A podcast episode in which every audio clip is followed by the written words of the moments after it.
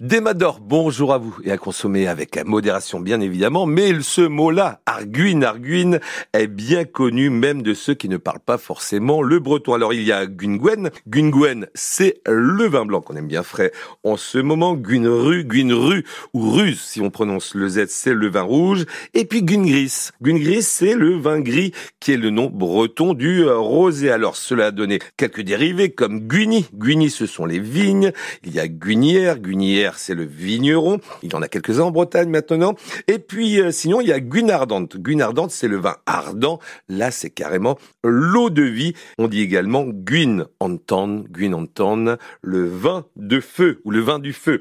Alors, euh, quelques locutions. Gun Badezet. Gun Badezet, c'est le vin baptisé dans lequel on a mis euh, un peu d'eau. Et puis, Guin Glesker. Guin là, c'est du vin de grenouille, une petite plaisanterie. C'est de l'eau, tout simplement, ce qu'on dit parfois également du château la pompe. Alors, allez, une petite expression.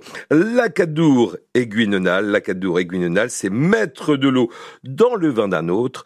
Et si vous préférez, c'est le concurrencer sur un terrain qu'il s'était réservé, marcher sur ses plates-bandes. La cadour aiguinenale, mettre de l'eau dans le vin d'un autre. Et n'oubliez pas, guine, c'est le vin.